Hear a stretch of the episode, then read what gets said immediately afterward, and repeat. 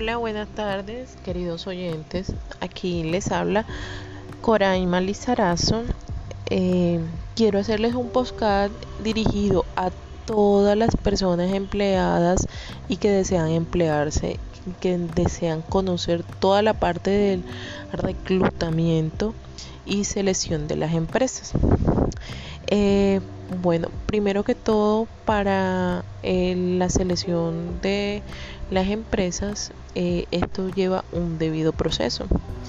El proceso, primero que todo, es detectar las necesidades para la oferta laboral que queremos lanzar.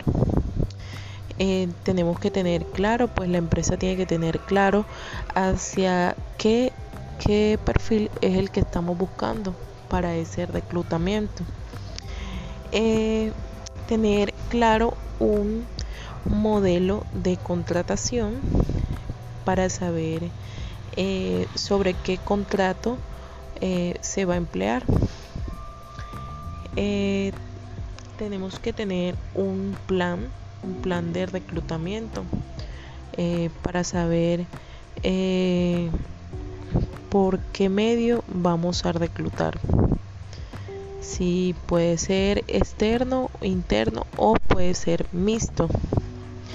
Eh, también tiene que describir el, puesto y del empleo. Eh, también eh, los canales por donde vamos a hacer este proceso. tenemos que tener en cuenta ciertas herramientas. Eh, puede ser como las herramientas de, de cómo hacer el proceso. O sea, por dónde hacer el procedimiento. Eh, puede ser eh, por alguna plataforma o por algún medio electrónico. también Después de esto empezamos la búsqueda. Empezamos una búsqueda de ese perfil que deseamos. cuando ya eh, tenemos ciertos candidatos, eh, se convocan, se convocan para hacerles unas entrevistas. Eh, puede ser unas entrevistas psicotécnicas también entrevistas psicológicas para saber eh, cuál puede ser el mejor perfil. Eh, para esto debemos tener una entrevista eh, ya creada. tenemos que tener esta entrevista clara de qué es lo que estamos buscando, de qué es lo que deseamos en ese perfil de esa persona que nosotros eh, deseamos emplear para así poder tomar eh, decisiones. Si vemos que entre todas las personas que hemos reclutado y que eh, ya ha pasado un proceso de selección,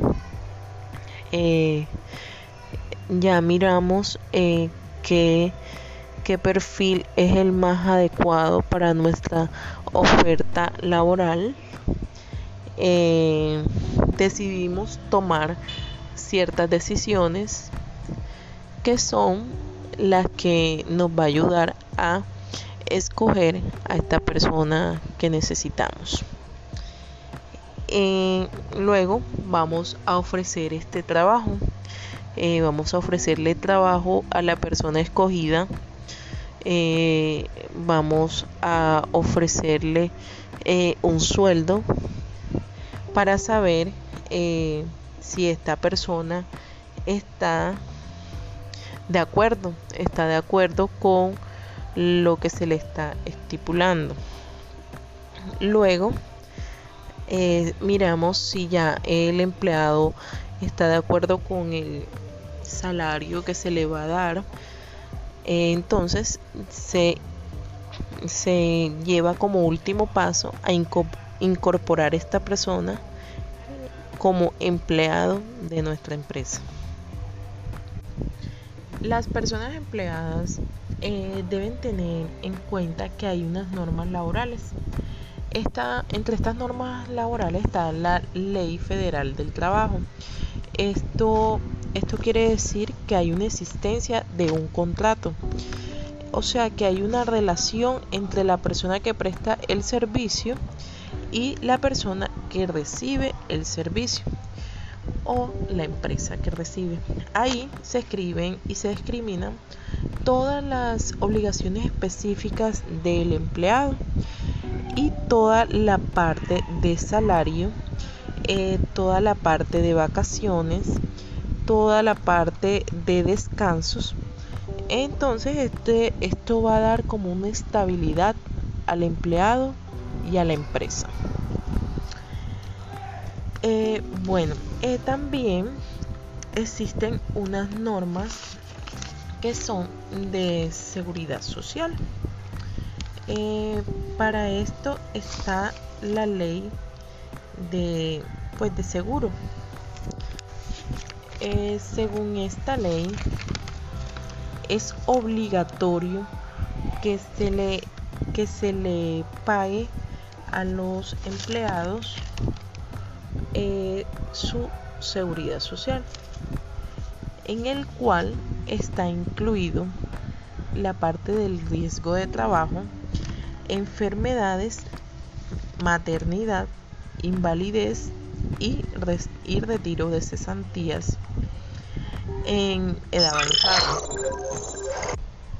Existe una ley del Instituto de Fondo Nacional de la Vivienda para los Trabajadores que consiste en que el 5% sobre el salario de, sus trabajadores eh, sea eh, retribuido a una pues a un fondo a un fondo de un banco para cuando este necesite entonces poner disposición sobre él eh, también existe